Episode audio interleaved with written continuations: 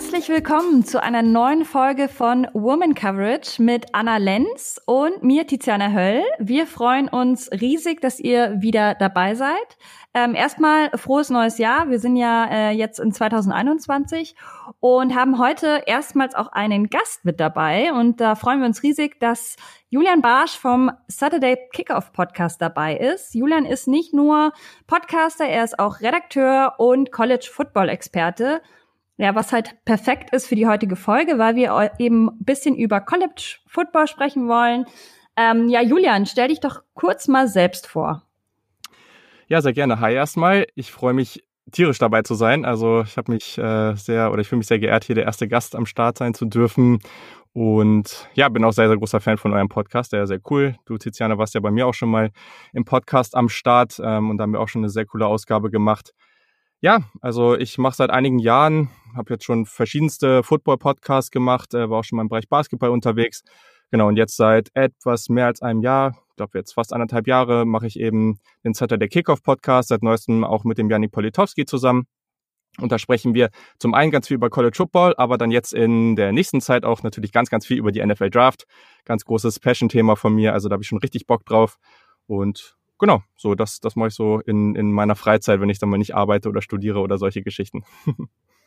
Ja, perfekt. Wir freuen uns echt total. Ähm, Anna ist, glaube ich, auch sehr großer Fan von eurem Podcast. Ja, ganz, ganz großer Fan. Äh, nachdem ich die äh, Leidenschaft fürs College Football entdeckt habe, war das so einer der Podcasts äh, im deutschen Bereich, wo, wo ich wirklich regelmäßig einfach höre. Weil ich ja, euch einfach, das ist einfach mega, der Podcast, ja. Ja, ähm, wie du schon gesagt hast, Julian, jetzt steht ja bald schon wieder der NFL-Draft an. Also mhm. jetzt stecken wir gerade natürlich noch in der in der alten Saison drin, aber es lohnt sich auf jeden Fall, da nochmal irgendwie später einen genaueren Blick drauf zu werfen. Äh, Personalien wie Trevor Lawrence oder ähm, Justin Fields sind ja jetzt gerade schon in aller Munde. Ähm, oh yes. Trevor Lawrence hat sich ja, glaube ich, ähm, kürzlich auch zum äh, diesjährigen Draft dann offiziell auch angemeldet. Bin mit ich richtig, richtig, oder? Mit einem richtig ja. schönen Video. Ja, habe ich auch gesehen auf Twitter. Ähm, war auf jeden Fall echt äh, sehr hochwertig produziert. Mhm. Und ähm, ja, steigen wir doch gleich mal ins Thema College Football ein. Ähm, du beschäftigst dich, dich ja in deinem Podcast ähm, hauptsächlich mit College Football. Kannst du vielleicht kurz nochmal für alle Hörer, die jetzt da nicht so im Thema drin sind, zusammenfassen, ähm, wie eben so ein Weg aussieht, ähm, wie, also für einen Spieler, welche Stationen mhm. muss man da gehen, um eben ähm, irgendwann mal hoffentlich in der NFL landen zu können? Ja, also ich glaube, wo man da tatsächlich anfangen muss, und das ist für mich äh, eine Welt oder ein Teil vom College Football, den ich total faszinierend finde, und das ist eben das Recruiting. Also ja, für diejenigen, die sich damit beschäftigen, die kennen das, aber alle anderen, das ist ja ein anderes System als zum Beispiel in Deutschland oder in Europa. Man hat jetzt nicht seine Standardvereine, zu denen man geht, irgendwie man, man macht seine Schule und danach geht man zum Verein seiner Wahl, sondern man macht ja den ganzen Sport in der Highschool praktisch und da geht das ganze Spektakel dann eigentlich schon los. Also der Hype, der um Recruiting äh, ja so entsteht, der ist enorm. Ich glaube, das können sich viele nicht vorstellen, was für eine Riesenindustrie das ist. Äh, mhm. Ja, keine Ahnung, irgendwelche 15- und 16-Jährigen zu scouten. Teilweise auch ein bisschen creepy, muss man auch sagen.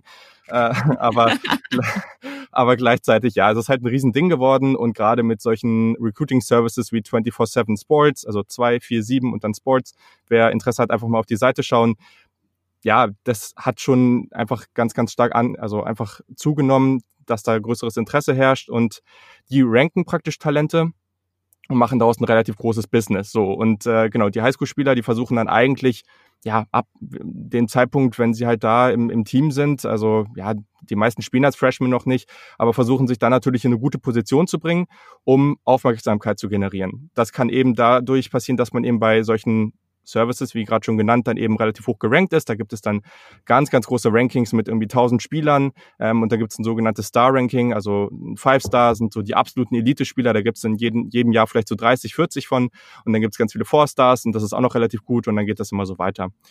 Und ähm, ja, am Ende versuchen diese Spieler sich dann natürlich in eine Position zu bringen, um von den besten Colleges rekrutiert zu werden. Das ist ein, e, also ein ellenlanger Prozess, extrem langwierig, super anstrengend. Die Spieler bekommen hunderte von Briefen.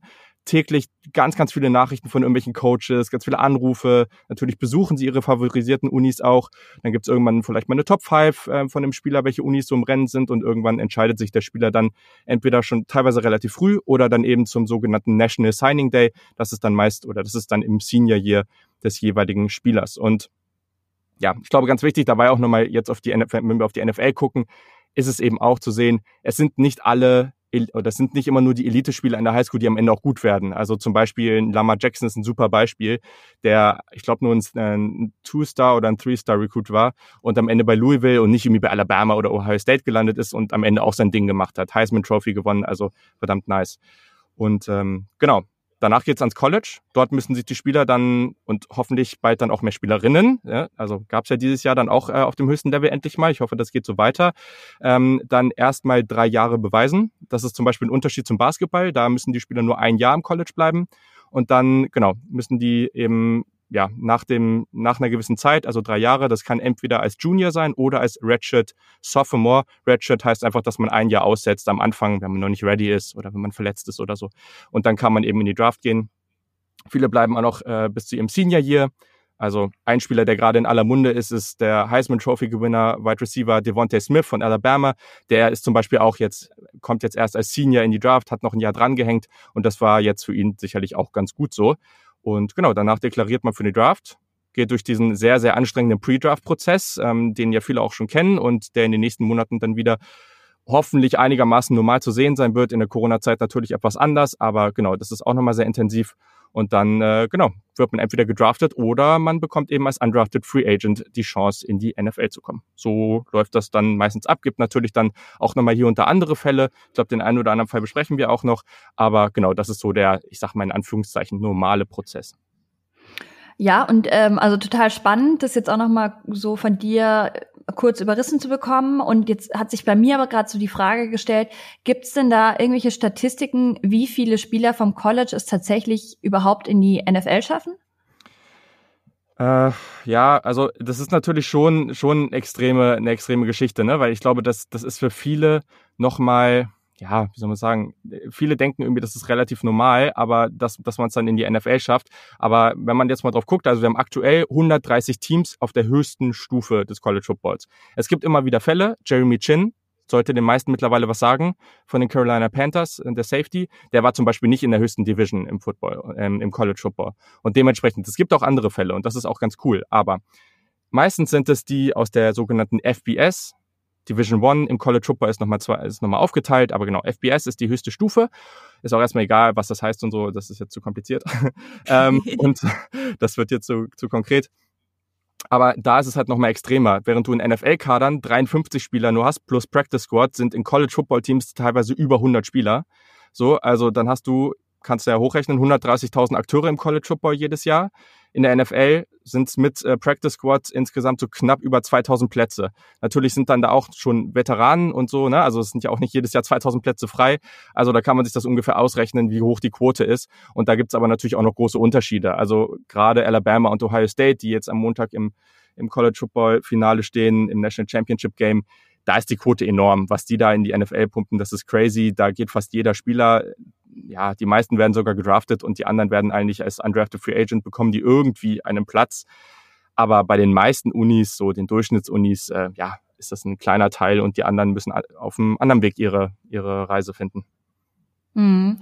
Ja, ähm, wie, siehst du das denn, Anna? Also findest du dieses System denn fair? Ähm, weil jetzt ohne Stipendium ist der Weg mhm. ja in die NFL eher schwierig und das Krasse ist ja eben, du kriegst nicht so einfach eine zweite Chance. Also wenn du halt äh, spätestens, würde ich jetzt mal sagen, ein Jahr oder zwei Jahre, nachdem du nicht gedraftet wurdest als Free Agent, was machst du dann? Also dann ist ja eigentlich der Zug abgefahren. Mhm. Ähm, noch, was ich noch ganz kurz sagen wollte zu wie der Weg von der Highschool zum College abläuft, da gibt's eine echt spannende Netflix-Doku, äh, QB1. Mhm. Äh, die finde ich echt, echt spannend, um einfach mal, weil man so ähm, im deutschen Fernsehen eigentlich sonst von den Leuten oder von den Spielern, von den ganz, ganz jungen Spielern, die im Highschool spielen, gar nichts sieht. Ähm, und da fand ich QB1 tatsächlich echt sehenswert. Ähm, und äh, so. da, da auch ja. sehr gut. Also ich glaube, das war die letzte Staffel. Ähm, da war Spencer Rattle auch drin. Ja. Ist auch die Frage, wie, wie sympathisch man den Guten findet oder nicht. Aber es ist auf jeden Fall ein hervorragender Quarterback. Und ich würde mal sagen, die Chancen, dass er nächstes Jahr in der ersten Runde geht, also nicht diese Draft, mhm. sondern in 2022 ist ganz, ganz gut. Daher, also wer Interesse mhm. auch daran hat und den vielleicht schon mal ein bisschen kennenzulernen, auf jeden Fall mal reingucken.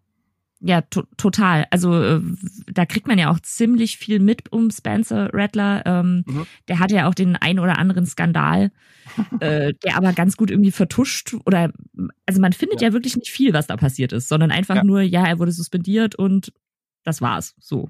Mhm. Ähm, und das finde ich halt auch spannend bei, ähm, wie fair das System ist, weil ich glaube halt, ein anderer Spieler, der nicht die Popul äh, Popularität von dem Spencer Rattler gehabt hätte, wäre einfach raus gewesen. Der hätte halt im College keine Chance gehabt und äh, daraufhin auch wahrscheinlich keine Chance in der NFL. Ähm, also man merkt schon, dass da viel, viel Geld drin ist, äh, auch im College Football. Und ähm, dass eben auch, ja, wenn, wenn die Spieler halt nicht auf diesem äh, herkömmlichen Weg, den du jetzt gerade eben beschrieben hattest, irgendwie auf ein äh, eins von den besseren Colleges kommen, dass man, dass sie halt wirklich, wirklich nur schwer eine Chance haben. Äh, jetzt gab es ja so Sachen wie XFL, ähm, dass sie da noch mal glänzen können, okay. Aber es gibt halt so gesehen keine zweite Bundesliga wie jetzt bei uns, wo man dann mhm. sagen könnte, boah, da kann sich ein Spieler nach dem College noch so entwickeln, dass er dann aufsteigen kann in die NFL. Das finde ich halt immer ein bisschen, bisschen schade. So. Ja, was ich daran auch mag, also, oder, oder, oder nee, andersrum, was ich, was ich gerne sehen würde, das finde ich im Baseball ganz cool, diese ganzen Minor Leagues. Also da gibt's ja noch zig Teams, die dann in diesem Minor League-System zu einer Franchise gehören, wo sie Spieler auch entwickeln können. Gleichzeitig ist eben das Problem, dass erstens im, also im Baseball, wenn Spieler gedraftet werden, dann sind die meist noch überhaupt nicht ready, um, um wirklich in der höchsten Liga zu spielen.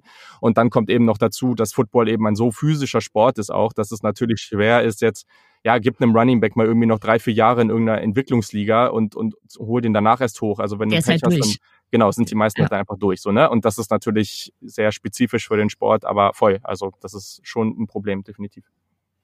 Ja, und auch in der NFL schaut man sich mal an, irgendwie ein Antonio Brown, der dann halt ein Jahr sozusagen ge geblockt wurde. Der hat sich halt dann in dem Sinne ähm, privat irgendwie fit gehalten, aber da musst du ja auch erstmal die Mittel zu haben, dass du dir da vielleicht auch irgendwie einen Personal Trainer oder irgendwie diese ganzen Voraussetzungen, die du ja brauchst, um auf dem Level fit zu bleiben. Da, klar kannst du pumpen gehen, aber ich glaube, das hat ja nochmal vielleicht auch irgendwie Mental Coach, wie auch immer. Ähm, dass das halt auch eben, du hast eben, wie ihr schon sagt, nicht so diese Möglichkeit, ähm, okay, ich, ich gehe jetzt mal irgendwie zu einem zweitklassigen Team und halt mich da fit, sondern du mhm. musst es halt, halt alles alleine stemmen, was ja schon auch echt sehr schwierig und komplex ist. Mhm. Ähm, genau, jetzt haben wir aber auch Ausnahmen wie Spieler, also Spieler wie beispielsweise Philip Lindsay oder auch Jacob Johnson, der ja über das International Pathway mhm. Program mhm. kam, die ja durchaus jetzt ähm, Karriere in der NFL machen. Ähm, was denkst du denn, Julian? Ähm, sind solche Spieler vielleicht sogar motivierter als jetzt jemand, der halt äh, Pick One oder in der ersten Runde auf jeden Fall gedraftet wurde im offiziellen Draft? Also grundsätzlich ist es natürlich immer schwer, da pauschale Aussagen zu machen, aber ich glaube schon, dass es dann, also am Ende sind das ja fast alles und also wirklich fast alle Spieler, die am College irgendwo dominiert haben. Weil du musst natürlich schon irgendwie gut sein, um dann, um dann dahin zu kommen. Und Klar gibt es natürlich die Fälle, wo ein Spieler jetzt undrafted geht, weil er ja irgendwas gemacht hat, was er nicht machen sollte. Das passiert natürlich immer wieder, aber häufig sind es einfach Spieler, bei denen man sich, auch wir uns oft denken, okay, der war eigentlich gut, warum ist der jetzt nicht zumindest in der vierten, fünften, sechsten Runde gegangen? Und ähm, deswegen glaube ich schon, dass das für viele von den Jungs, gerade die eben dann sehr, ja, die dann sehr, sehr gut werden, dass die halt diesen Edge haben, die wirklich sagen, ja, okay, keiner glaubt an mich und das ist jetzt meine Motivation. Und ähm, ja, also man darf halt auch nicht vergessen, dass von NFL-Kadern, ein ganz großer Teil von NFL-Kadern auch undrafted Free Agents sind, weil das sind natürlich auch Spieler, die mit sehr, sehr wenig Gehalt herkommen, einen sehr geringen Teil vom, ähm, vom Salary Cap einnehmen. Das ist natürlich auch eine nette Geschichte und es sind natürlich auch immer mehr. Also das darf man dann nicht damit vergleichen und sagen so, ah, okay, das macht ja eigentlich gar nicht so wirklich Sinn, dann irgendwie viele Spieler in der ersten Runde zu ziehen, weil der Prozentsatz von den Spielern, die in der ersten Runde gedraftet werden und dann gut werden, ist natürlich viel höher, als wenn du am Ende jetzt weiß nicht, 15 undrafted Free Agents unter Vertrag nimmst in der Offseason und dann kommen zwei daraus am Ende, die, die dann eben den Kader schaffen. Aber es ist trotz, natürlich trotzdem immer sehr, sehr cool, auch für die, für die Spieler, weil sie das dann eben geschafft haben. Ähm, aber gerade auch für Running Backs finde ich es eben immer schwierig, weil die momentan ja auch extreme Probleme haben, diesen zweiten Vertrag zu bekommen. Und mm. die mhm. verdienen, also für uns verdienen die immer noch viel, aber klar, ne? Also das ist, äh, das ist natürlich Im Vergleich, nicht, ja. nicht, das, äh, nicht das Gleiche, ja. Ja, ich finde, das sieht man auch immer ganz gut bei Hard Knocks beispielsweise, wie mhm. eben das alles abläuft ähm, mit den Verträgen, mit den undrafted ähm, Rookies, ähm, dass die halt dann eben auch teilweise, die kriegen ja auch nicht die gleichen Verträge, also oft ja nur Einjahresverträge oder so, oder müssen sich dann irgendwie während dem Trainingscamp beweisen und wenn sie gut genug sind, werden sie aufgenommen. Also man hat natürlich ein sehr ähm, unsicheres Leben. Ich meine, selbst ein Philip Lindsay äh, hat ja bis dato keinen neuen Vertrag bekommen bei den Broncos. Also der ist immer noch, mhm. wartet mhm. drauf, dass er hoffentlich einen neuen Vertrag kriegt, mit deutlich mehr Geld auch. Ähm, aber da muss man schon sagen, da bist du halt, klar, einerseits kriegst du zwar die Chance dann und bist vielleicht dann auch bei verschiedenen Teams in kurzer Zeit, kannst Erfahrungen sammeln, aber du bist halt, also das Leben ist halt schon sehr äh, so Gypsy-mäßig, muss man sagen, weil du ja. musst halt immer gucken, wo komme ich jetzt unter, komme ich irgendwie wenigstens in, in das Training Squad, ähm, oder du musst halt dann echt mal ein, zwei Jahre aussitzen, was natürlich auch echt nicht so cool ist, vor allem wenn man halt eben auch Familie hat oder so. Mhm. Ähm, Fallen dir jetzt noch spontan irgendwelche Beispiele ein für Spieler, ähm, die echt richtig Karriere gemacht haben, die nicht gedraftet wurden? Also die gibt's ganz viele. Hast mich natürlich jetzt hier wieder auf dem Spot erwischt. ähm, aber, Oder Anna, dir vielleicht? Ja. Äh, also wen ich noch reinschmeißen wollen würde, nicht der äh, Karriere unbedingt gemacht hat, aber der halt auch eine faszinierende Geschichte hat, ist Moritz Böhringer. Mhm. Ähm, der ja halt ganz ohne College quasi dann gedraftet wurde. Und man sieht's halt da auch, ähm, der ist jetzt seit Sommer 2020 auf jeden Fall äh, ohne Vertrag. Ähm, und da sieht man halt auch, dass, dass irgendwie, der hat zwar eine tolle Story und es wurde ja auch von der NFL ziemlich gehypt, so, ähm, aber es bringt ihm halt dann auch irgendwie leider nicht mehr so wirklich viel. Ich hätte ihn gern noch weiterspielen sehen, auf jeden Fall.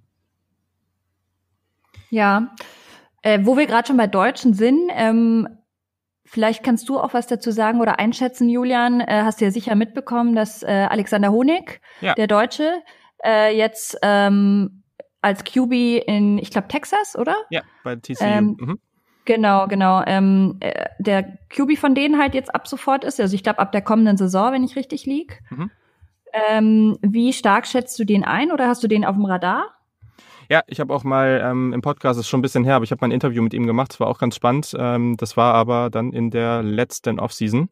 Also als er, oder zu dem Zeitpunkt, wo er dann irgendwie, ich weiß gar nicht, ob er seinen Offer schon hatte, irgendwie in der Richtung. Auf jeden Fall, äh, ich glaube schon, dass er eine solide Chance hat. Also bei TCU, ich glaube, was er da ganz smart gemacht hat, das ist halt eine Uni, die grundsätzlich gut arbeitet, die einen guten Headcoach hat und die jetzt nicht der absolute Bodensatz der, äh, des College Footballs ist, aber er hat sich jetzt eben auch nicht irgendwie irgendwo reingestürzt. Äh, ich sag mal, wenn er jetzt bei Texas A&M oder Texas oder Oklahoma untergekommen wäre, ist natürlich schwer. Aber er hat eben die physischen Maße, also ist halt einfach schon ein krasser Dude, also äh, relativ athletisch, gute Größe, starker Arm. Und ähm, ja, also man muss jetzt mal abwarten. Ich glaube, es ist un, also es ist unrealistisch, dass er dieses Jahr spielen wird. Ich glaube auch nicht das Jahr danach, aber dann, wenn er sich dann halt so ein bisschen entwickelt und so als Sophomore, Junior dann da reinkommt und mal seine Chance bekommt, glaube ich, besteht da, ja, ich glaube, er hat da seine Möglichkeiten. Und das Schöne ist ja jetzt auch, weil wenn wir jetzt auch vom fairen System sprechen, da gibt es ja noch viele weitere Aspekte, dass es ja dieses Jahr sowieso, aber jetzt dann bald auch äh, realistischerweise normal wird und als Regelung so implementiert wird, dass Spieler transferieren können, ohne ein Jahr aussetzen zu müssen. Das ist ja bisher immer so gewesen. Das heißt, wenn ein College Football Spieler irgendwo anfängt bei einer Uni, irgendwann sagt, okay, ich will hier nicht mehr spielen, ich habe hier keine Chance mehr oder ich will näher zu meiner Familie oder was auch immer, ich wechsle.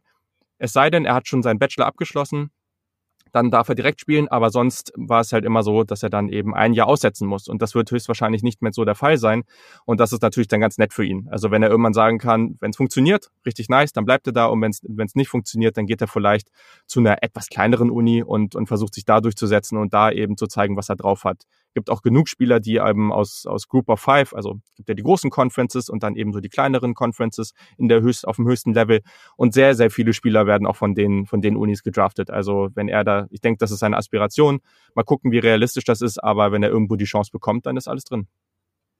Ja, total spannend. Also da bin ich echt ähm, sehr heiß drauf, den auch dann mal mhm. spielen zu sehen. Ähm, gut, machen wir weiter. Ihr habt ja vorhin schon mal so ein bisschen angedeutet, dass es eigentlich ähm, neben dem äh, College Football, ähm, klar, man hat die XFL dann ähm, zur Parallele von der NFL, aber man hat ja nicht wirklich irgendwie die zweite Liga oder so wie jetzt beispielsweise oder dritte Liga wie im Fußball.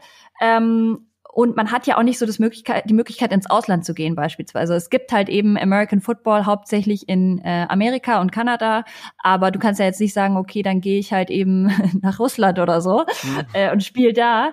Ähm, Anna, wie siehst du das denn? Ähm, glaubst du, es gäbe hier Bedarf für mehr Ligen oder für mehr Auswahl einfach? Äh, ich glaube, den generellen Bedarf auf jeden Fall. Also, wie ich vorhin schon gesagt habe, ich, ich fände sowas mega wichtig, dass man quasi so eine zweite Liga hätte ähm, und nicht nur äh, die NFL dann als, als höchste Liga und darunter dann quasi nur noch äh, College Football. Ich habe aber irgendwie das Gefühl, dass die ähm, Amerikaner da nicht die, ich weiß nicht, die Mentalität dazu haben. Also weil die, die XFL ist ja dann auch immer so be belächelt worden. Und ähm, auch die Ligen, die sich davor äh, versucht hatten zu gründen, das war dann immer so direkt von wegen, ach, die sind nicht so gut wie die NFL, ja, dann finden wir das jetzt alle doof. Also das war ja so ein ganz, ganz großes. Was Aber das liegt, das liegt doch auch daran, dass die ja nicht in einem Dachverband gebündelt mhm. werden, wie jetzt beispielsweise ähm, in Deutschland hat man ja die DFL und darunter oder den DFB und dann hast du halt die dritte Liga und die ganzen Ligen und dadurch sind die ja auch seriöser, oder? Schätze ich mal. Ich, ich habe halt auch das Gefühl, dass, ähm, dass da halt dass es da um ganz, ganz viel Geld geht und, und äh, TV-Rechte und so, weil halt die Ligen ja dann äh, also gerade XFL und so, die, die gehören dann halt immer Geschäftsleuten. Und ich glaube, da ist halt ein eben Problem, dass man halt keinen so einen äh, Kopfverband hat, der das dann irgendwie alles strukturiert. Weil angenommen, es würde da wirklich eine zweite Liga eingeführt werden, dann bräuchte man ja auch die Möglichkeit, okay, wie können die Spieler auf und absteigen oder wie können die Teams auf und absteigen und wie soll das alles funktionieren? Und ich glaube, das wäre halt so eine harte Umstrukturierung dass es irgendwie so gar nicht funktionieren würde, außer es arbeiten oder ziehen halt wirklich alle an einem Strang. Das ist, das ist halt, glaube ich, das Problem, was ich sehe. Mhm. Wo beziehen denn die College, ähm, also die Colleges jeweils ihr Geld? Also sind es wirklich TV-Einnahmen hauptsächlich oder ähm, also durch was können die überhaupt auf dem Level ähm, ihre Teams so ähm, bestreiten? Also TV-Recht ist natürlich ein Riesending. Äh, mhm. definitiv. Also, und da ist es eben auch, also großer Unterschied zwischen den größeren Conferences und den kleineren. Ähm, kommen natürlich noch solche Sachen. Ticketverkäufe sind tatsächlich ein ziemlich großer Faktor, wenn man eben sieht, ähm, ja, wie groß diese Stadien sind und was die mhm. Ticketpreise mhm. so, also das mhm. ist ab, also das ist absolut krank, diese, diese Ticketplätze, ähm, diese Ticketpreise. Dementsprechend, da kommt eben viel rein. Mhm. Die Colleges und, ähm, arbeiten aber doch auch viel mit Spenden, oder? Also genau, genau, also äh, genau, also dann Merchandise ist ja auch nochmal, äh, also mhm. also krank. Also letztes letztes Jahr, genau, letztes Jahr war ich ähm, mit mit meiner Uni, an in der ich meinen Master gemacht habe, da haben wir so äh, ein paar Wochen so einen Kurs an der USC in Kalifornien gemacht, auch relativ große Football-Uni, und da sind mhm. wir dann auch hin und haben uns irgendwie so einen Pulli geholt. Das ist halt so ein so ein ja, wie wenn du hier zu Kaufland, äh, zu, zu hier, so Karstadt gehst oder so, weißt du, mhm. so ein mhm. vierstöckiges Kaufhaus. Das ist halt dann für die Merchandise von einer Uni, so, weißt du? Und das, das ist, so also es ist völlig absurd einfach. Da kannst du dich komplett eindecken. Alles, was du im Haushalt brauchst, kriegst du da mit Logo drauf. Und äh, genau, also das, aber dann hast du eben noch recht, natürlich recht. Also gerade solche Unis, ich glaube, gute Beispiele ist zum Beispiel, ist zum Beispiel Texas, die mhm. ähm, jetzt gerade auch ihren Headcoach rausgeschmissen haben, lief halt nicht und sich einen neuen geholt haben. Und wenn man sieht, wenn sie jetzt, es steht noch nicht so ganz fest, auch ihren ganzen Staff rausschmeißen, die Verträge sind ja noch nicht abgelaufen, dann müssen sie die weiter bezahlen. Das wären Kosten von 24 Millionen US-Dollar. Und sie holen sich ja aber jetzt schon neue Coaches rein. Ne? Also am Ende mhm. sitzen die da mit irgendwie 40, 50 Millionen US-Dollar, die sie dafür bezahlen. Äh, und das kommt nur durch, durch irgendwelche ähm, Donors und, und irgendwelche mhm. reichen Menschen, die da ein gewisses Interesse haben und dann da irgendwie mitspielen wollen. Also das ist ein ganz, ganz großer Teil davon, ja. Mhm. Ja, und ähm, College ist ja auch krass, krass, krass beliebt in den USA. Also mhm. ich war selber schon mal leider nicht bei einem College-Spiel, sondern bei einem, also das heißt leider, bei einem NFL-Spiel. Ähm, hab mir jetzt aber leider nur, hab mir festgenommen, auf jeden Fall, wenn ich mal wieder in den Staaten bin, auch zu einem College-Spiel zu gehen. Aber das ist ja fast schwieriger, da Karten zu bekommen als für die NFL, richtig? Ja, also es kommt natürlich darauf an, wo du hingehst, ne? Also ja, das ist auf jeden Fall, aber ich, ich würde, also auch alle, die sich noch nicht so damit auseinandergesetzt haben, und ja, mit der Atmosphäre war es dieses Jahr eben schwer, aber also ich würde schon klar sagen, dass die College-Atmosphäre noch mal ein gutes Stück nicer ist als die in der NFL. Also sicherlich gibt es da Ausnahmen, gibt dann sicherlich ein paar Unis, bei denen es nicht so cool ist und ein paar äh, College- oder NFL-Stadien, wenn du jetzt nach äh, Kansas City oder nach Seattle gehst, klar ist das nice, aber wenn du jetzt halt mal an so einem richtig, beim richtig guten Spiel bei, was weiß ich, Clemson, äh, bei LSU, bei Alabama oder für mich, also weil ich ja ähm, in Columbus ein Auslandssemester gemacht habe und dadurch eben großer Ohio State-Fan bin, äh, ja, das ist halt, das sind über 100.000 Leute im Stadion. Also das ist völlig absurd, diese Atmosphäre. Das habe ich, glaube ich, so noch nie erlebt. Ähm, diese ganze Atmosphäre in dieser gesamten Stadt am Game Day. Ja, also so wie College Football da gelebt wird und auch, also es gibt ja viele kleinere Städte, die so Unistädte sind, also sei das jetzt eben Columbus oder Ann Arbor, wo Michigan ist, Tuscaloosa, wo Alabama ist. Das sind ja Städte auch, wo kein weiteres NFL-Team ist das wird da so gelebt. Also das kann man sich, glaube ich, hier, das kann man sich hier nicht vorstellen, weil das einfach so ein riesiger Teil vom Alltag ist. Ähm, allgemein, glaube ich, ist es einfach auch nochmal ein viel größerer Teil als, als zum Beispiel Fußball hier, weil du merkst das, egal ob Game Day ist oder nicht, du merkst es immer. Und auch, also ich glaube, das beste Beispiel dafür ist auch nochmal, wie wichtig College Sport in den USA ist. Wenn du nach Ohio gehst, dann hast du sowohl die Bengals als auch die Browns in diesem Staat. Und ich bin mir, also da würde ich meine Hand für ins Feuer legen, dass Ohio State einfach nochmal so viel mehr Relevanz in diesem Staat, wenn es um Football geht, hat, als diese beiden Profiteams. Ähm, weil diese Profiteams dann eben in Cleveland und in, und in Cincinnati groß sind, aber ja, was da mit Ohio State abgeht und, und diese Liebe für dieses Team im ganzen Staat, das ist schon, schon verrückt. Ähm, und daher äh, ja eine ganz andere Welt. Und ich meine, es gibt ja nicht nur ein Stadion, was über 100.000 Leute hat. Da gibt es ja einige von. Aber ja, also normaler Preis äh, in so einem bei einem schlechten Spiel oder gegen ein schlechtes Team bei, Ohio, bei der bei der Ohio State relativ weit oben waren so 70, 80 Dollar. Und mhm. wenn man da oben auch äh, oder zumindest ein ich sag mal so, einen Platz haben will, der so ja, nur ein bisschen unterdurchschnittlich ist. Ähm, bei einem Rivalenspiel gegen Michigan, was natürlich so das Spiel schlechthin ist, dann bezahlt man da locker 700, 800 Dollar für. Was? Nein. Ja, doch. Echt? Ja, ja. Also Boah. die richtig guten Plätze bezahlt man mehrere tausend ähm, Dollar für. Ähm, ich denke, los geht's, losgehen tut's ganz, ganz, ganz oben ab so, ja, vielleicht so 200. Kommt auch immer ein bisschen drauf an, ähm, wo du also was für ein Spiel das ist. Ne? Wenn vor ein paar Jahren, als ich da war, da war es eben so, dass Ohio State und Michigan beide sehr, sehr hoch gerankt waren. Das war natürlich das Spiel und da gab es überhaupt keine Chance. Das konnte ich mit meinem, mir mit meinem Studentenbudget ähm, äh, überhaupt nicht, äh, überhaupt nicht leisten. Ja, aber äh, das ist ja dann eh die Frage, wie, wie können sich das denn die Leute da leisten? Ich meine, was sind es dann für Leute? Sind es Eltern oder sind es einfach wirklich Leute, die halt regelmäßig College Football gucken? Genau, also äh, äh, es gibt natürlich nochmal den, die Ausnahme, dass es gibt natürlich immer den Studentenblock äh, und äh, da ist es natürlich sogenannte Student Section und da ist es natürlich was anderes. Die bekommen die Tickets natürlich günstiger, weil die wollen ja auch die Stimmung von den Studenten da drin haben und die wissen, dass sie sich das nicht leisten können. Aber ja, klar, also erstens sind Familien das gewöhnt, da mehr Geld für auszugeben, das hundertprozentig. Du musst ja noch dazu nehmen, dass du musst einen Parkplatz finden. Da gibt es regelmäßig überall im Umkreis, fangen an, die Leute, die dort wohnen, ihren eigenen Parkplatz für diesen Tag zu vermieten und nehmen dann halt für den Tag mal 100 Dollar dafür. Und das ist, also das ist wirklich normal. Das ist halt völlig absurd. Das ist komplett crazy. Und äh, ja, also ich glaube, die meisten wissen schon, also es sind viele Familien, auch ältere Menschen aus der Gegend, die leben halt alle von dieser Uni. Ich glaube, was man halt sehen muss, ist, die Tuition Fees ähm, für, die, für die Uni in den USA sind sehr, sehr hoch.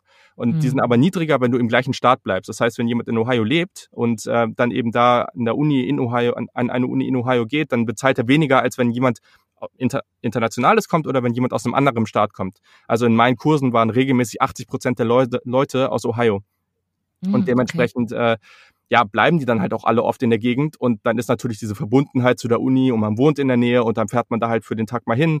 Äh, die ist natürlich groß, äh, aber gleichzeitig, ja, gut, äh, musst du für deine Familie dann im Durchschnitt wahrscheinlich auch mal so 500, 600 Dollar auf den Tisch legen, um dann mal so ein durchschnittliches Spiel angucken zu können. Ja, verrückt. Aber äh, also ja, super spannend, da mal Einblicke zu bekommen. Ja, ich, ich glaube, diese Verbundenheit ist auch voll ein mhm. Ding. Also, weil halt die Leute dann, dann, du warst auf dem College und irgendwie sind das ja dann auch oft Leute, die dann halt auf dem College waren und halt sich Jahre später immer noch die Spiele anschauen. Ja. Und so produzierst du quasi ja auch deine eigenen Fans. So gesagt jetzt. Voll. Ist, und ist ja auch was ganz anderes. Ich glaube, ja, in Deutschland, ja, wir haben es ja mit unserer Identifikation eh nicht so und das ist ja auch mhm. geschichtlich gesehen sinnvoll, klar, aber ähm, ja, also wenn du jetzt irgendwie, bei mir an der Uni ging es sogar noch einigermaßen, aber wenn du jetzt, was weiß ich, an der Uni Mannheim warst und läufst dann mit dem Pulli von der Uni Mannheim rum, dann gibt's vielleicht fünf Prozent der Leute, die finden das cool und die anderen denken, was bist du eigentlich für ein, für ein Dulli? So und äh, ja, und in den USA ist das ja das Normalste der Welt so und das finde ich ja. eigentlich auch cool. Also ich habe das geliebt, mit den Sachen da von der Uni rumzulaufen und äh, das ist halt schon total cool, aber es ist auch eine andere Welt und die leben das auch anders und ja, hat mhm. sicherlich beides so äh, eine Daseinsberechtigung. Ja. ja. Ja, Anna, wie bist du eigentlich zum College Football gekommen? Schaust du schon länger oder erst seit kurzem? Äh, seit so ein, zwei Jahren sowas äh, aktiver dann, äh, dann auch mit äh, ESPN-Abo, damit ich da die Spiele so drüber gucken kann. Mhm. Ähm, wie ich dazu gekommen bin. Es war tatsächlich so, ich habe halt äh, dann NFL-Football geschaut und dann war irgendwann, ja, okay, wo kommen denn die Spieler so eigentlich her? Und äh, dann schaut man sich das an und dann ähm, folgt man äh, bei Twitter manchen Leuten und dann kriegst du, und dann, wenn diese äh, Recruit Recruitings rauskommen und halt auch so, ja, Five-Star, Four-Star von den Highschools, dann wird dein Twitter zugespammt und man kriegt halt so viel mit, aber es ist halt so geil, weil es halt so eine andere Welt ist irgendwie. Und das war halt die Faszination auch für mich dahinter, weil es ja sowas in Deutschland vergleichsweise gar nicht gibt. Also mit, mit äh, Five-Star, Four-Star Recruiting und so ähm, und diese ganze Welt drumherum. Und das war halt das auch, was, was ich so interessant fand einfach daran. Ja. Ja, ich glaube, ganz viele werden ja, das wirst du mir bestätigen, äh, Julian, werden ja ganz viele ähm, so vorm Draft auf einmal so, scheiße, jetzt muss ich mir mal ganz kurz in einem Monat oder in zwei Wochen ähm, zusammensuchen, was, wer sind so die wichtigsten Spieler im Draft, woher mhm. kommen die, was haben die geleistet. Da schauen ja auch viele dann noch irgendwelche Tapes an, ähm, also da läuft's bei dir im Podcast wahrscheinlich immer besonders gut, oder? So kurz vorm Draft?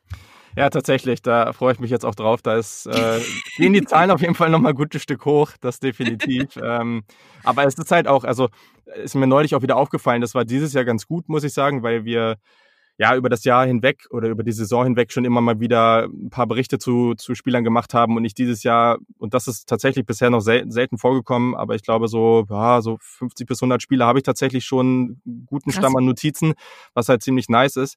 Äh, aber ich denke immer so, ha, jetzt ist die Saison rum und jetzt kann man ein bisschen chillen, aber dann, dann merke ich wieder, ah ja, okay, jetzt kommt halt Draft Season und die ist halt fast noch intensiver, weil ja, wenn man jede Woche einen Positionspodcast äh, machen will, dann will man ein mhm. Ranking von, ich sag mal, 10 bis 15 Spielern machen aber du musst dir ja noch ein paar mehr angucken, um zu wissen, wer in den 10 bis 15 sein soll. Und ja, dann, dann geht das schnell hoch. Dann willst du dir für jeden Spieler zumindest mal im Ideal für fünf, sechs äh, Tapes angucken. Meistens klappt das nicht, weil du nicht so viele Tapes zur Verfügung hast.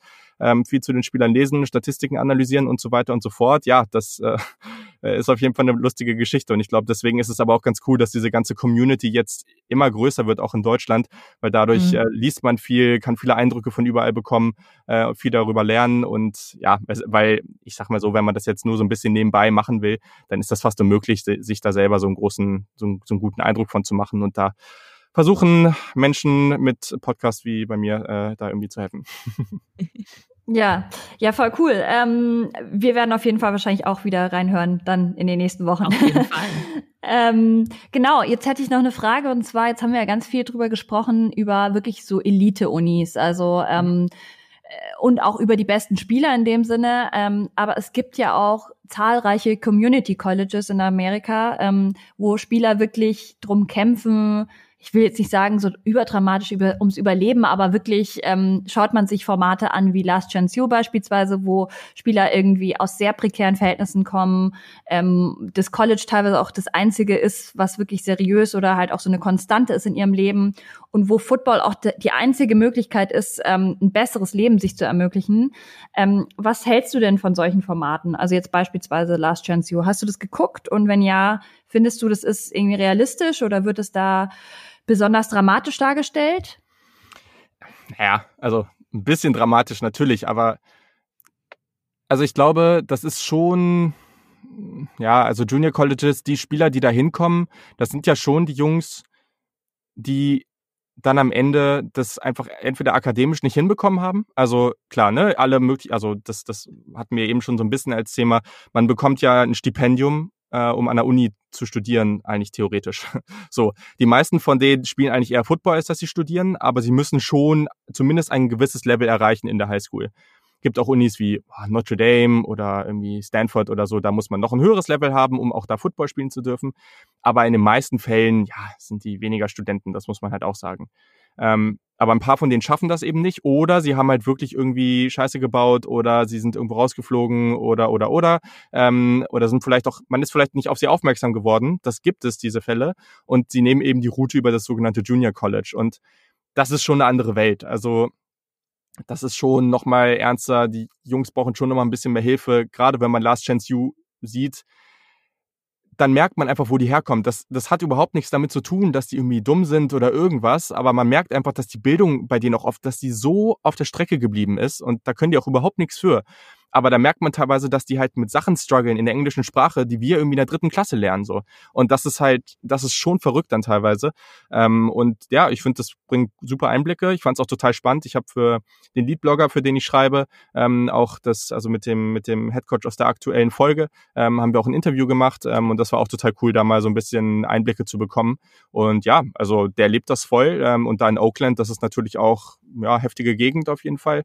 Und ich glaube. Ja, die Staffel habe ich auch geguckt. Ja, ja. ähm, also unter anderem, aber die fand ich auch echt äh, sehr beeindruckend, weil man da eben auch gesehen hat, eben der eine hatte irgendwie schon Kinder total ja. früh gekriegt, musste sich um die irgendwie kümmern, musste die teilweise mit in die Klasse bringen. Dann der andere, der irgendwie im Auto geschlafen hat. Also es sind echt sehr ähm, herzzerreißende ähm, Schicksale, die man da sieht. Aber das ist halt auch, finde ich, irgendwie Teil der ganzen Bubble. Es ist halt nicht alles shiny und irgendwie mhm. geht um Millionenverträge, sondern für manche geht es einfach nur darum, in College unterzukommen, also da halt einen Vertrag zu bekommen und dann halt irgendwie die nächsten Jahre gesichert zu haben, also auch mhm. finanziell. Ähm, deswegen finde ich das äh, echt mal ganz erfrischend, mal so die andere Seite der Medaille ja, zu sehen. Definitiv. Ja. Ja, vor allem, die sichern ja meistens nicht nur für sich selber was, sondern mhm. da hängt ja so viel mit dran, wen, also den sie dann unterstützen wollen. Das sieht man ja gerade auch bei den, wenn die College-Spieler quasi ihre ersten Verträge dann wirklich bekommen und dann ihr erstes Geld bekommen, wie krass die dann ihre Familien unterstützen und, und da ganz, ganz viel zurückgeben. Und ich glaube, das ist halt auch was, ähm, was in vielen Köpfen damit mitschwingt, so von wegen, boah, ich muss das und das schaffen, um Leute unterstützen zu können aus meiner Familie. Ja. ja, schaut auf jeden Fall mal rein. Gibt's auf Netflix. Mhm. Ähm, ich glaube sogar alle Staffeln, wenn ich mich nicht irre. Ich glaube schon, ja. Ja, ja. ich glaube auch. Ähm, dann auch schon die vorletzte Frage an dich. Wir wollen dich ja nicht den ganzen Nachmittag hier aufhalten. Na, gut, ähm, wie, wie schätzt du denn das Jahr 2020 so für den College Football ein? Also es haben sich ja einige Sachen verändert. Vielleicht kannst du da ein paar Sachen zusammenfassen oder wie würdest du das Jahr einfach einschätzen? Ja, also dann brauchen wir doch noch den ganzen Nachmittag. Nee, Spaß. Äh, ähm, ja, also ich glaube, ich habe gestern auch irgendwo auf Netflix da so durchgesappt und dann kam irgendwie auch so ein Trailer auf irgendwie von, von so, so einer Doku über 2020 und da wurde auch irgendwie gesagt, ja, 2020 ist irgendwie das ja verrückteste oder auch auch nachhaltig veränderndste Jahr der menschlichen Geschichte. Keine Ahnung, ob das jetzt so ist oder nicht, aber das ist schon verrückt und ich glaube auch für den College Football hat das auf jeden Fall große Veränderungen mitgebracht. Also es ging ja damit los, dass ganz, ganz viele Conferences die Saison abgesagt haben ähm, und es eigentlich erst so aussah, dass wir jetzt im Winter oder im Herbst überhaupt keinen Football sehen würden. Das hat sich dann ja relativ schnell verändert und dann ging es ja aber so los, dass die Big Ten und die Pac-12, diese beiden relativ großen Conferences, dann relativ stark daran festgehalten haben, nicht zu spielen, während die anderen spielen wollten. Und dann ging es eben los, dass die Spieler erst in der Pac-12, dann auch in der Big Ten sich formiert haben und äh, ja, laut aufgesprochen haben und gezeigt haben, jo, wir wollen spielen. Es gibt Möglichkeiten, das, das zu machen und wir möchten das gerne. So, und, und nehmt uns nicht immer als Ausrede, weil ihr redet gar nicht mit uns so. Also das, das war, glaube ich, der größte Punkt dabei, dass es halt immer wieder gesagt wurde, ah, das ist für die, für die Spieler unsicher und für die Coaches, aber die wurden eigentlich gar nicht so richtig eingebunden, zumindest die Spieler. Und ja, ich glaube, also auf der einen Seite jemand wie Trevor Lawrence war da auch eine ganz große Stimme, das war in einer anderen Conference nochmal, aber auch dann natürlich eben Justin Fields, der da auch ganz, äh, ganz viel mit dabei war und ja, ich glaube, das, was wir also als Organisation schon in der NFL haben, so eine Spielerorganisation mit der NFLPA, ich weiß nicht, wie schnell das geht, dass wir sowas im College Football sehen werden. Aber für mich ist der größte Aspekt immer von all diesen Veränderungen im College Football ist ja auch, dass es sehr, sehr geldgetrieben ist, habt ihr eben schon gesagt. Und die Spieler sehen davon aber nichts. Natürlich kann jetzt, kommt immer wieder das Argument, ja, okay, aber die Spieler bekommen irgendwie ihr Stipendium und das ist ja sonst auch teuer und ja, stimmt alles. Aber diese Spieler, also beschäftigt euch gerne mal ein bisschen detaillierter damit, weil das ist, das sind Profis. Also ich, also ich habe auch ein paar Leute kennengelernt, die irgendwie in einem Division 3 College, weißt du, da, also da, da interessiert sich niemand für die NFL. Also das, das, also das, sind da so weit von weg, das ist hier, als ob es Kreisklasse wäre, so ungefähr. Und selbst die machen fast den ganzen Tag nichts anderes, weißt du? Also das ist, das ist so intensiv, die stehen so im Fokus von, von Medien, das ist eine Milliardenindustrie, das ist crazy. Und dass die nichts vom, vom Topf abbekommen. Das geht ja. einfach überhaupt nicht. Also es wird ja jetzt ab nächstem Jahr höchstwahrscheinlich das sogenannte Name, Image und Likeness wird es jetzt wahrscheinlich geben. Also das heißt, das, das ist ja nochmal das nächste. Jeder normale College-Student oder Studentin kann einfach, was weiß ich, sich einen YouTube-Channel machen als Influencer oder sonst wie, wie auch immer, oder anders mhm. Geld verdienen. Auf irgendeine Art und Weise, irgendwo im Café arbeiten. College-Athleten dürfen das nicht. Das müsst ihr euch mal ja. reinziehen. Die dürfen es einfach nicht. Das geht nicht. So, und ab dem nächsten Jahr wird es wahrscheinlich so sein, dass sie das eben dürfen solange der eigene, der, der Name oder irgendwie das Team, also ja, das, das Team nicht mit drin ist. Also sie dürfen jetzt nicht sagen, oh, hier, ich bin Ohio State Spieler und, und deswegen, sondern das muss eben rausgelassen werden. Aber, Aber dürften Sie beispielsweise irgendwelche Vermarktungsverträge extern, also abgekoppelt von dem College unterschreiben, also beispielsweise mit irgendeinem äh, Klamottenhersteller oder also weißt du wie, also Adidas ja, oder was ja. weiß ich, das das wäre erlaubt, okay. Also ab dann, jetzt noch nicht, aber das ist das sind so Geschichten, die die dürften dann höchstwahrscheinlich, das muss das muss man noch mal genauer sehen, wie die das dann aufsetzen, damit das funktioniert, aber ich denke, das wird dann auch funktionieren. Aber das muss man auch wieder sehen. Jemand wie Trevor Lawrence wird dann sehr viel Geld damit verdienen. Aber ja, weiß nicht, der dritte Backup-D-Liner, der wird halt wahrscheinlich nicht wirklich viel damit verdienen. So. Und deswegen ist es halt schon wichtig, dass wir irgendwann zu dem Punkt kommen, dass auch wenn zum Beispiel in den nächsten Jahren, das ist höchstwahrscheinlich so, wird so kommen, dass das College Football Playoff nochmal erweitert wird. Das heißt noch mehr Spiele, das heißt noch mehr irgendwie, ja, einfach also einfach körperliche Aktivität, die die da eben im Football, also einfach sehr schwere körperliche Aktivität, die die da ähm, während der Uni praktisch noch mitgehen müssen. Ähm, und da ist es eben ganz wichtig, dass die halt was davon abbekommen. Also wenn irgendwie ein Footballprogramm wie, wie Texas oder Ohio State irgendwie über 100 Millionen im Jahr macht und die Spieler sehen davon nichts, das kann halt nicht sein. Also egal, was man da sagt, gibt viele traditionell denkende Trainer, die das irgendwie doof finden. Aber das ja, sind die halt Trainer kriegen halt auch äh, Geld genau. noch und nöcher. Also genau, die kriegen halt auch 10 Millionen im Jahr oder so teilweise völlig absurd. Also, das, ja.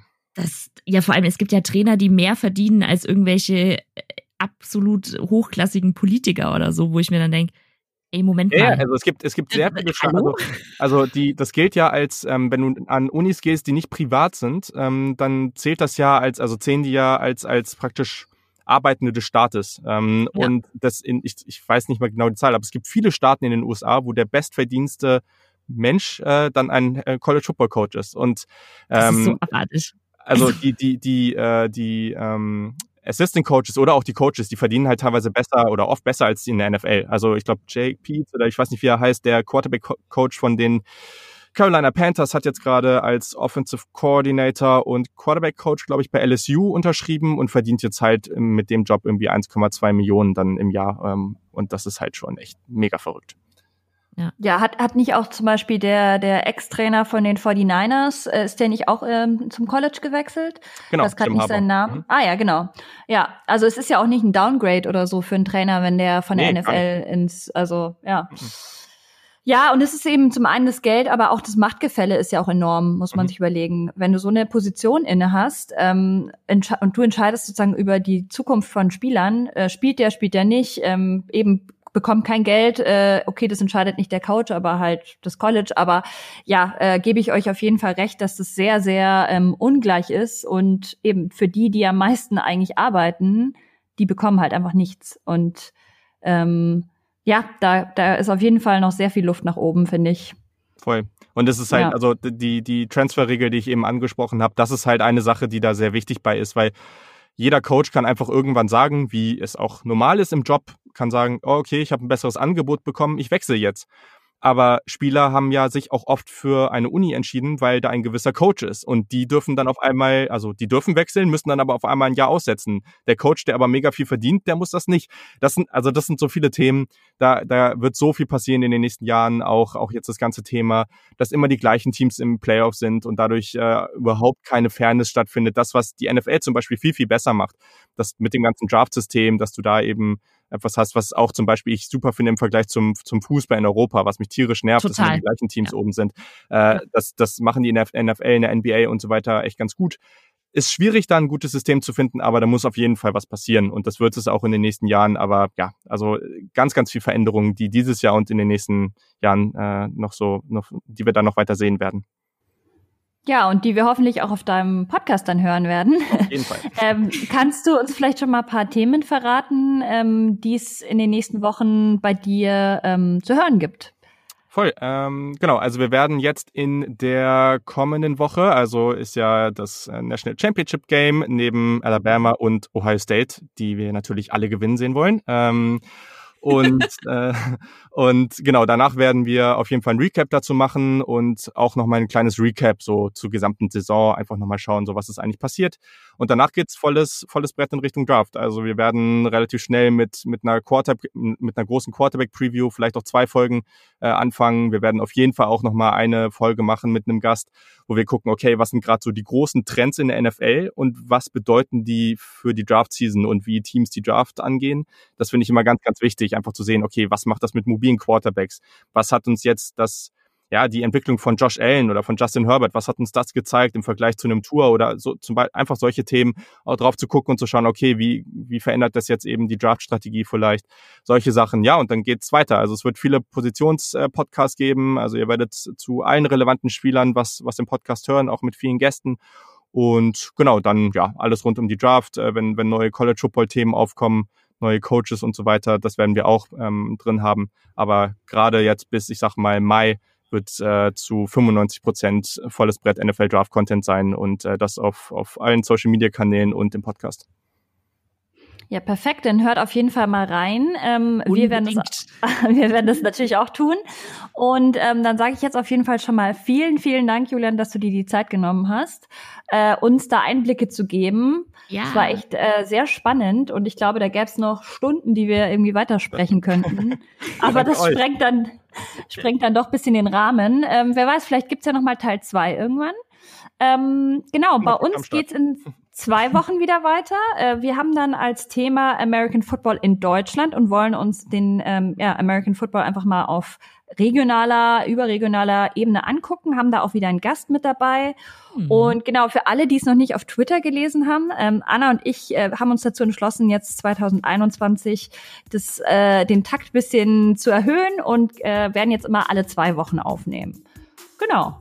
Ja. Ähm, dann auch dir, Anna, vielen Dank für die Zeit und äh, hat wie immer super viel Spaß gemacht mit euch. Und genau, dann hören wir uns in zwei Wochen. Ja, auf jeden Fall. Wünsche ich euch noch eine schöne Zeit bis dahin. ciao, ciao. Ciao.